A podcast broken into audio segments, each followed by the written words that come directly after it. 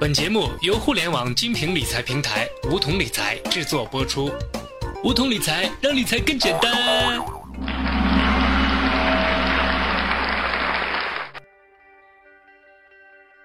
收听梧桐电台，掌握理财要领。大家好，我是梧桐小学弟。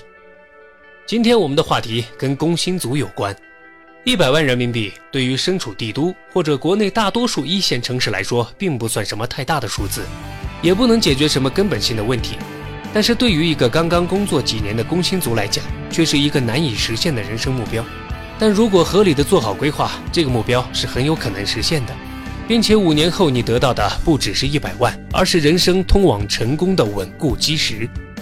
作为一个工薪族，如何才能攒够一百万呢？让我们进入正题。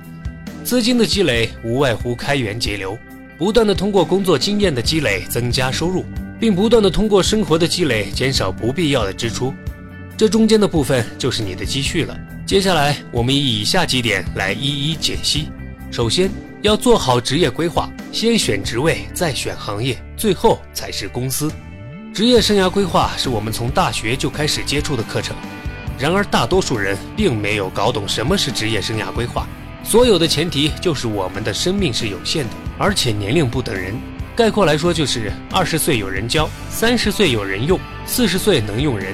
过了那个年龄，如果你没有达到同样的积累，那么就会处于一个高不成低不就的尴尬位置。因此，选择比努力要重要，做好职业规划才可以事半功倍。总的来说，就是要先选好职位，也就是你究竟要从事什么职业，并且要忠于这个职业。培养专业性和职业素养，比如做市场相关工作时，你是做市场推广还是活动策划？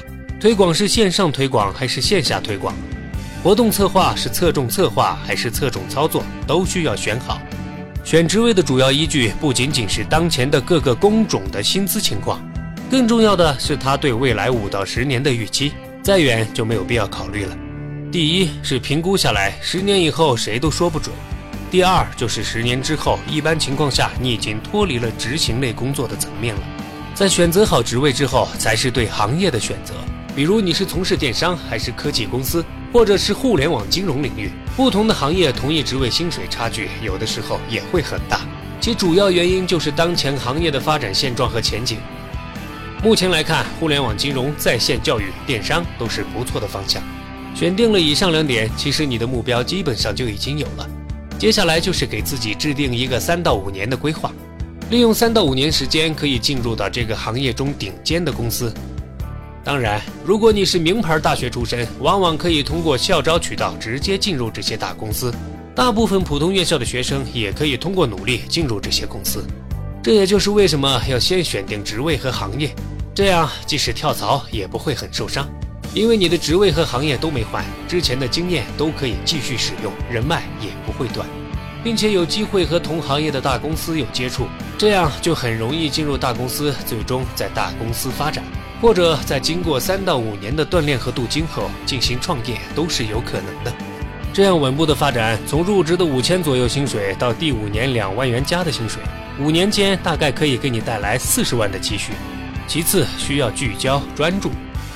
选定好方向就要坚持下去，不要被周围的同事、同学的高薪所影响，进而改变职位和行业。要知道，任何行业存在都是有其道理的。要分析好行业未来五到十年的发展，而分析的依据就是需求，是否为大家的刚需，是否有明显替代品，行业的存在是不是改善了大家的生活或者提高了效率。只有足够聚焦，不断努力，你才能真正了解一个行业、一个职位，才可以做到行业顶尖。聚焦会让你成为行业内前百分之二十的人，从而获得更多机会。五年内至少增值十万。第三，要拒绝安逸。